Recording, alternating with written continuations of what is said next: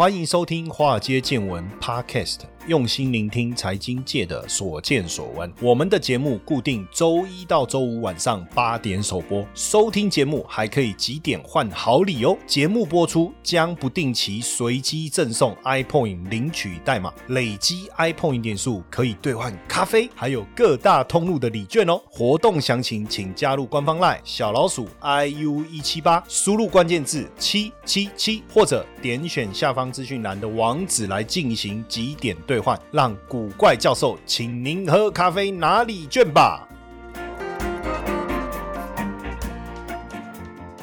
股票市场千奇百怪，见怪不怪。大家好，我是古怪教授谢承彦。好，那我们的粉丝们哦，我不知道大家知不知道，我们在 Mr. Box 的支持回馈计划已经开跑一段时间哦。那我们从去年七月七号开始制作 Podcast，到现在突破了三百集，哇，这个不容易啊！那因为在制作节目上，我们花了非常多的心思、精力还有经费哈。当然，除了谢谢大家的收听跟分享之外啊，我们也跟大家介绍我们现在 Mr. Bus 这一个支持计划哈，就是希望。这个喜欢我们节目的听众们，能够更实际的来支持我们哦，能够变成我们华尔街见闻节目的干爹 哈，就是 sponsor 了，让我们有更多的经费来推出更多精彩的内容。那要如何只找到这个支持计划？你只要点我的头像，就是在我们这个华尔街见闻 Podcast 在 Mr. Bus 上架这个节目呢，你点进去就会看到支持的按钮，就给它点下去哈，看到我们的回馈方案，那支持我们。们你也能得到额外的这个回馈哦。那其中像这个啊财经研究室哦，你也可以拿到周报、日报，还有实战班的教学的一个内容，然后包括。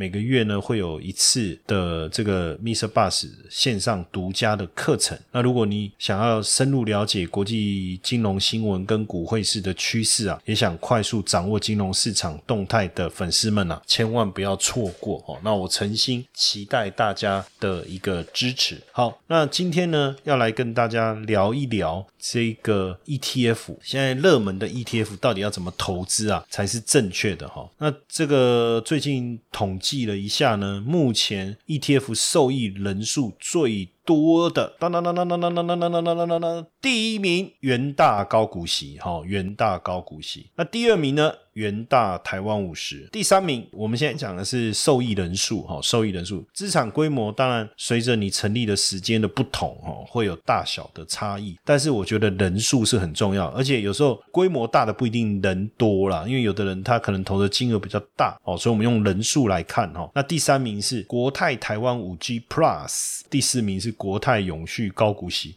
分居三四名哦，然后富邦的台湾五十，再来就是中信关键半导体，还有富邦公司治理，在第八名是。元大台湾 ESG 永续第九名是富邦台湾半导体，第十名是永丰台湾 ESG。哎呦，这个 ESG 怎么那么热门呢？你看前十名就有三个，国泰永续也是 ESG，元大台湾 ESG，然后永丰台湾 ESG，代表大家对 ES 这个七 这个议题真的是很热。但第一名跟第二名的高股息还有台湾五十，我们来看一下它的差异，帮大家理清一下哈，因为分居一二名嘛。台湾五十呢，股票总共持有五十。档总市值最大前五十只，那以市值来决定权重，每年三六九十二定期审核。那高股息呢是三十档，是由由台湾五十中型一百采样。那以未来一年现金股利值利率最高前三十名为成分股，那以现金股利值利率决定权重，每年六月、十二月来定期审审核。就长期的绩效来看啊，如果我从二零一二年开始做一个对比的话，哈，呃，零零五六，我们这不含息哈，纯看价差。的话，零零五六将近九年时，哎，二零二一年减二零一二，将近十年嘛，哈，它的报酬率大概百分之五十，哈，但是零零五零就高达一百八十帕，哈，如果从纯绩效来看的话，那零零五零是赢了，哈，那看他们不论是短期、中期、长期的绩效做一个对比的话，确实零零五零的报酬率比较好，那零零五六有股息呀，股息我们等下再来做一个比较，但是这两档虽然说他们的这个报酬率，就是零零五零比较高，零零五六比较低，哦，年化报酬率，呃，我给各位一个数据好了哈，就是以五年来讲的年化报酬率呢，零零五零是十九点七四，零零五六是十二点二五，所以等于零零五零年化报酬率是比零零五六多了百分之七以上，大概在七点五左右哦，七点五左右哦，所以除非零零五六的值利率的跟零零五零的差能够多七点五，要不然基本上我一定选零零五零嘛。那这时候大家可能会说，可是零零五零的波动会不会比较大？股价的变化会不会比较大？那你要怎么衡量？我们就用年化标准差。那零零五零五年的年化报酬率是十九点七四，年化标准差是十六点二八。那零零五六是十三点四九，虽然比较低，但这个差异性并没有特别明显。所以这样看起来，零零五六并没有少非常多的波动哦，因为你。低报酬应该要低波动，但并没有，只有低一点点呐，哈，只有低一点点。那如果以值利率来看的话，哈，实际上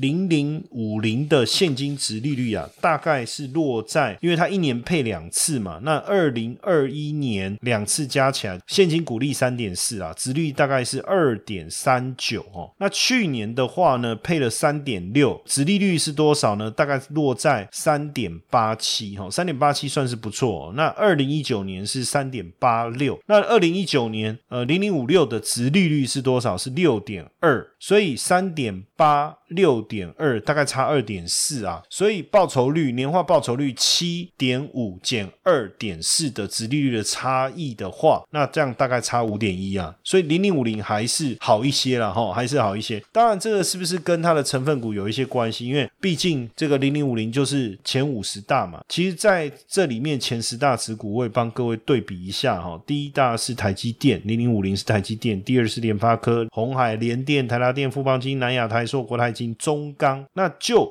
台积电本身这档持股的权重就超过四十六趴了哈，这个权重相当大，所以简单来讲就是零零五零的首领。队长是谁？他的这个队长哦，这个叫美国队长，是不是？就是台积电哦。那零零五六的前十大持股的权重呢，相对来说就没有集中在某一档身上，稍微有一些分散了哈。这当中像长隆有长隆、友达等等哦。但是就我来讲哦，我还是会去看成分股啦，包括长隆啊、阳明啊等等的获利是不错，明年当然可以配出一个很好的息。但是如果说未来的获利相对是比较差的，自然而然这一个股价也会走下坡，这个自然而然也会冲击到你的股价的一个报酬。所以就成分股的。角色来看的话，哦，那到底要怎么选呢？我这边提出四个问题来问大家了，哈，呃，你觉得台积电未来会比较好，还是海运航运面板未来会比较好？那我们去看填息的情况，零零五零配息以后填息，平均大概都一到五天，当然有几次比较特别，花了比较长的时间才填全息，哈，但是如果以填全息的时间来看，零零五六相对是比较长。那当然，呃，零零五零会比较强，也是因为最近台。积电的股价相对又开始动起来了哈，开始动起来。可是很妙哈，就是台积电还没有创新高，就是突破今年以来的高点。但是零零五零已经突破今年以来的高点，很多人就会问说为什么？原因很简单，因为哦，在台积电休息这段时间哦，有几只股票它的成分股表现的特别好，其中呢像联电在台积电哦还没有开始动之前就开始涨了，还有富邦金，尤其是富邦金、国泰金这这两个成分股在台积电休息这段时间的表现也是相当好的，还有像中钢在台积电休息这段时间它表现也不错哦，这几个都是主。要的原因啦，哈，那当然，我们看完这个零零五零跟零零五六啊，我们也看一下人气的 ETF 哦，我们来做一个大比拼哦。那近期人气最高第一名是人气，当然就是报酬率。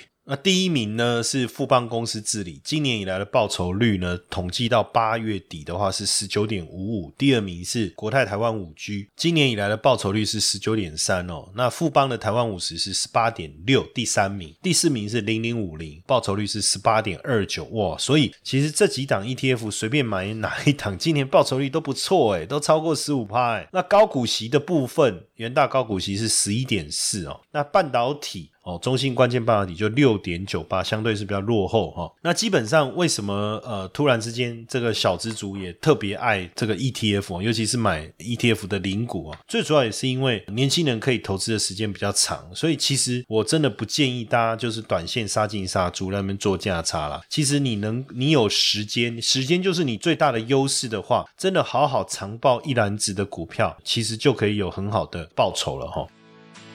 接下来就是我们今天的彩蛋时间，iPhone 历史代码 D 六八四三。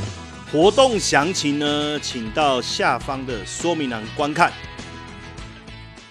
那年轻人资金不多，当然就定期定额。那定期定额过去我们透过基金哦，透过基金平台，那现在可以做零股。那自然而然非常的方便哦，一千、两千、三千其实都可以。那现在的年轻人其实操作不像我们以前啊，就是要盯盘啊，干嘛？现在大家都不想盯盘哦，想要投资，但是也能够把时间花在自己想要做的事情上。所以 ETF 确实是一个风险比较低哦，而且不烧脑的一个投资方式啊。加上 ETF 的交易成本比较低哦，所以压低投资成本确实非常非常的重要哦。那当然，随着这个 ETF 越来越热门哦，不论是高股息，不论是主题型的 ETF，也越来越受到大家的青睐哦。所以热门的 ETF，尤其是像最近电动车，因为这个趋势啊，哇，太热了哈。这两个月台湾就有三档电动车主题 ETF 推出哦，包含国泰智能电动车、富邦未来车，还有中信的绿能及电动车哈。那永丰也会推一个智能车供应链的 ETF 哦，那基本上这些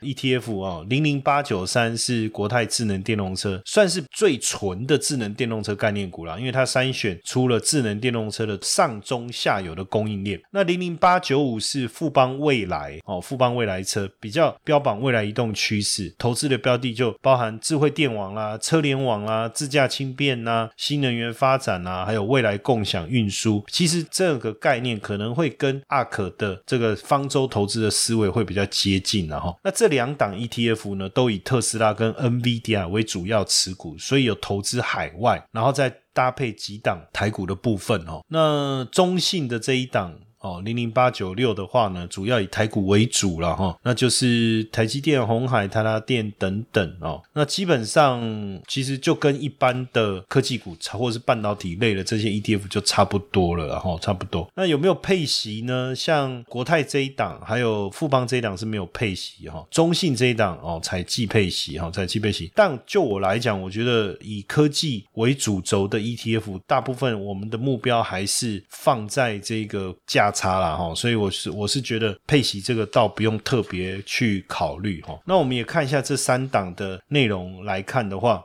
国泰这一档就是 NVIDIA、特斯拉、蔚来汽车、恩智浦、英飞凌哦，三星 SDI 哦，三星 SDI 是跟电池有关，LG 化学这一档，我觉得真的确实看起来是比较纯的电动车概念股啦，就真的以电动车为主了哈。那富邦未来车是特斯拉，也有特斯拉，有台积电哦，有 NVIDIA，有丰田汽车，也有本田汽车，还有超维哦，意大利国家电力，所以它为什么没有叫未来电动车，叫未来车？我想是。这个原因呢，哈，那当然，如果你要买这种科技类的主题的 ETF，你就要特别注意，因为现在这种题材很热嘛，云端啊、AI 啦、治安啦、五 G 啦，那因为 ETF 叫懒人投资，过去我们都是追踪大盘哦，就是一篮子的股票，然后这股票呢又分散不同的产业，基本上就是指数的概念。但现在呢，科技主题越来越明确哦，科技的主题越来越明确，基本上你如果要讲过去我们在在做基金或者是 ETF 分类，我们讲 ETF 分类当中，我们在讲产业的时候，只有分电子产业、金融产业。可是实际上，电子也有分啦。你是晶圆代工，你是半导体，你是跟车电相关的，你是苹果概念股，还是电动车概念股，还是你是做资讯安全，还是做太空的，这个都不一样。所以后来，当然大家在主题的分类上就越来越细。我觉得细是好的，也比较明确。也就是说，今天我要投资电子股，但是不是有电的股票我都要投资啊？不是跟电子摸上边的股票我都要投资啊？我想比较明确的知道你到底在。主题是偏向什么？那这种叫主题型的 ETF，因为科技产业它的层面还是比较广，对不对？你如果说今天我我要投资电动车，我就是想要特斯拉、百度、未来汽车，或是小鹏、理想汽车等等，还是我想要科技是跟苹果。跟 Facebook、跟微软、跟 Google 有关，这还是有有差别的哈，所以我觉得主题型的这个范围会比较明确哈。那对于你这个涉猎比较广泛，然后你功课做的比较完整，你也懂得景气循环或是产业循环或是产业目前动态的投资人，我觉得会比较有帮助。但是你说老师，你讲的这些我都不太懂，这些股票做什么的我也不知道。然后我也没有时间做功课，我也不管景气，反正我只知道一直买，一直买，一直买，一直买，一直买，一直买。哦，就是一直背的掉啦，吼，胜利有钱啦，好啦，不要紧啦，你想搞。但是如果你是这样的一个情况的话，当然指数型的，我觉得会比较适合，因为毕竟产业会轮动，景气会循环。那有适合景气扩张的，有适合景气复苏的，有适合景气衰退的，有适合景气趋缓的。你不知道你的股票是哪一种，那反正。ETF 指数型的这种大幅度分散，反正相关的主题它都能沾一点、沾一点、沾一点的情况下，那这样子呃会比较适合无脑的投资人呢。我不是在骂你没有大脑，而是说你不要花心思去投资的话，那我觉得指数型就比较适合。所以假设你今天是做主题式的，你一定要一段时间检视一下。你要注意一下它成分股，因为今天不是说这一档 ETF，比如说电动车 ETF，它里面有辉达、有特斯拉、有什么什么什么这些，然后它就永远都是这些，除非特斯拉真的不做电动车了，不然它应该会一直在电动车的成分股里面。可是它的排行不一定在前面啊，可能会掉到后面啊。那这些你就要特别去注意哦。另外就是题材的部分，是刚开始发酵、正在发酵，还是已经发酵完毕，这也有差哈。因为有时候这个产业的议题一旦结束了，反而这个股价就这个产业还在，可是那个热门的这个状态已经做了改变以后，股价往往就会出现比较大的修正哦。投资的魅力在于它能帮我们创造斜杠收入，但市面上的投资课程普遍都是理论教学，却缺少实物练习。台湾的海归操盘领航员招募计划启动喽！无论是否有经验，只要对交易有热情，现在将是你迈向顶尖操盘人的最好机会。除了谢承彦古怪教授亲自教授他十多年的实务经验外，还能和一群志同道合的伙伴们一起在投资这条路上努力成长。输入英文字母 VT 即可取得操盘领航员们使用的策略懒人包和线上说明会资讯哦。那很多人就会说：“哇，老师，那电动车五 G 这么夯，要不要把零零五零换掉来买？”然后，哎，我跟你讲哦，这种问题哦很难回答。哎，为什么？因为投资人当然就是一种错失恐惧症嘛，我们叫 FOMO，就 Fear of Missing Out，就是你很怕错过，很怕错过。可是这时候不是要面对选择吗？那我是要舍这个，然后去买那个。这好像就是我到底是要跟现任女友分手去追那个，还是怎样？那种感觉嘛，那在旁边观看的人会说啊，你就跟他在一起好好的啊，你为什么要去追的另外一个呢？啊，那另外一个很好啊，啊，你零零五零不好吗？那你现在换啊，可是人家这个也涨涨很凶了，对不对？那你想哦，假设我你今天换了，我我说好，你就把它换过去，对不对？结果零零五零。最近你看涨很凶啊，反而电动车这些停滞啦，那怎么办？它就是一个轮动的一个概念嘛，哈，确实啦，因为台湾五十是大家最熟悉的嘛，哦，也是投资最多的，那基本上这个叫打群架了，哈。那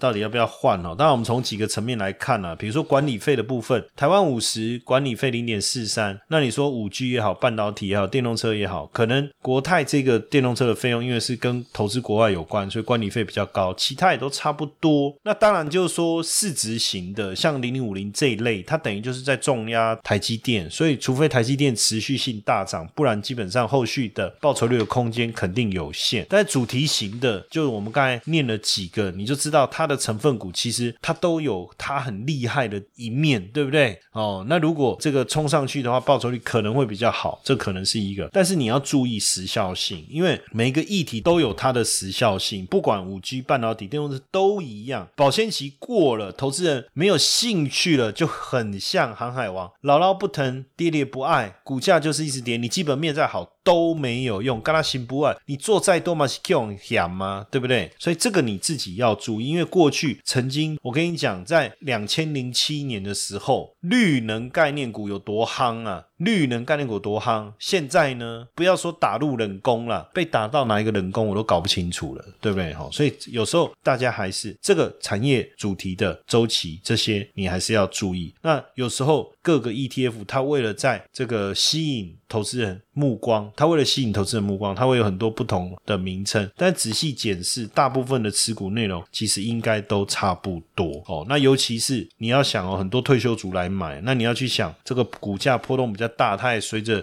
股市的涨跌来脉动，所以适不适合退休族，我个人是持怀疑的态度了哈。当然，现阶段慢慢的很多的 ETF 开始标榜一个叫 Smart Beta 哦，那 Smart Beta 现在也占台湾 ETF 买家的六成。那 Smart Beta 当然慢慢，我告诉各位，绝对会成为主流，因为我们做的一些论文的研究也都跟 Smart Beta 有关哦。但你要知道，到底什么叫 Smart Beta 哦？简单来讲，市场有它的 Beta，市场的 Beta 是一。那如果说今天我跟市场的贝塔传统的做法就是，如果我报酬要更高，我的贝塔要更大，大于一嘛，你就可以赢过大盘，因为高报酬高风险。那如果我希望我的风险低一点，我就把我的贝塔做小一点，我的组合的贝塔小一点，小于一好了。那传统的共同基金追求超额报酬哦，我们叫阿尔法。那 ETF 它就复制指数嘛，我就跟市场的贝塔一模一样，反正我就是交易市场嘛。但是我又想要打败市场，有没有可能？被动式的就不可能嘛，你只能靠主动的，你才能打败市场，才能去赚阿发，对不对？你又要被动，要打败大盘，那你熊看败。但是现在就有所谓的 smart beta，就是加了聪明这个字，就是说我是被动的投资，然后呢，我的 beta 呢可能跟你一样，但是我既然能够创造。额外的报酬出来，能够打败你大盘，这个就叫 smart beta。所以现阶段来讲哦，就很多的这个 ETF 啊，就会有不同的选股的一个机制哦。像台湾五十就全前五十大，这个就没有什么特别别的因子。那现在呢，就加了一些，比如说低波动啦、高股息啦哦之类的。那国外其实有更多这种透过因子，我们叫 factor 哦。那这个也是我研究领域的专长，不免要臭屁一下哈。我就专门在研。究这个投资因子，那不论你是走低波动的、高股息的，这些确实都叫做因子的一种选股概念，希望能够创造 smart beta。那当然，是不是真的能够创造出 smart beta？每一档 ETF 还有待检视了哈，还有待检视。但目前从学术的实证上来看，确实低波动的股票，还有小型股、低本益比这几个概念，确实比较有机会创造 smart beta。所以如果能够从这个方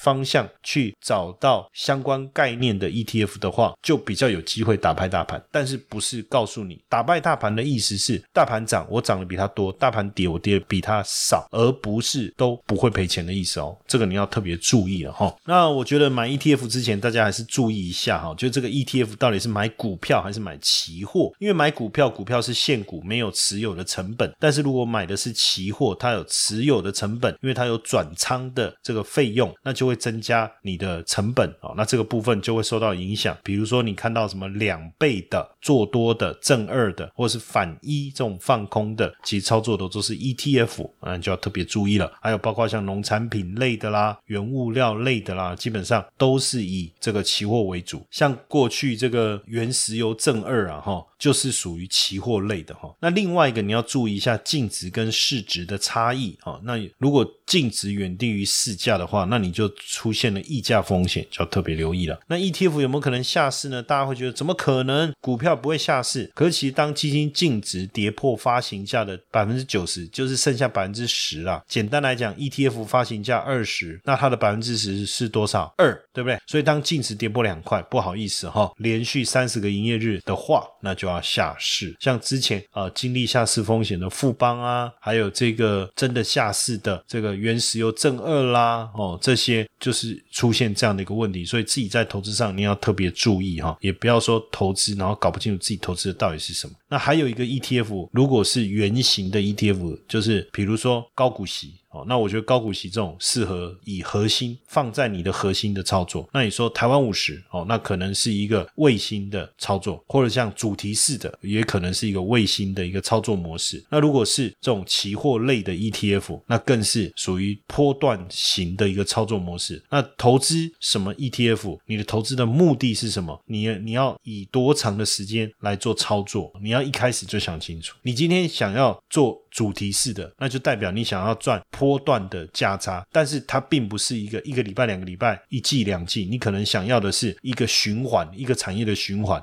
哦，你理解非常的清楚。那你说我今天做石油的主题式的 ETF，对不对？以原油为主的，比如说原油正二，那你根本不是在做长期投资啊，你也不是在做循环，你就是在做一个波段嘛。可能在技术面上面，哦，有一个好的一个突破，你就持有。那设定，哎，一个波段可能一个月、两个月获利的空间开始出现回吐的迹象，那回吐多少？那你就获利了结，这些概念你要有啊。那你说，如果我是持有零零五零、零零五六这种圆形的 ETF，那我想要长期投资，基本上就比较没有问题哦。这中间你就要理解你自己的出发点是什么，而不是盲目的去定期定额扣款，然后反正人家说定期定额会赚钱，啊，杀雷的个倒，杀雷的个不会哦，也没有搞清楚你投的 ETF 的成分股是什么，结果搞不好你买了三档 ETF，其实成分股高度重叠，那买一档就好了，对不对？何必买三档？因为结果也差不多啊，赚。钱的时候三档都赚，你还觉得自己很厉害嘞哦！但是我跟各位讲，赔的时候三档一样赔嘛。所以在操作上，我觉得还是要注意一下这个细节，不要小白哦变成小白痴，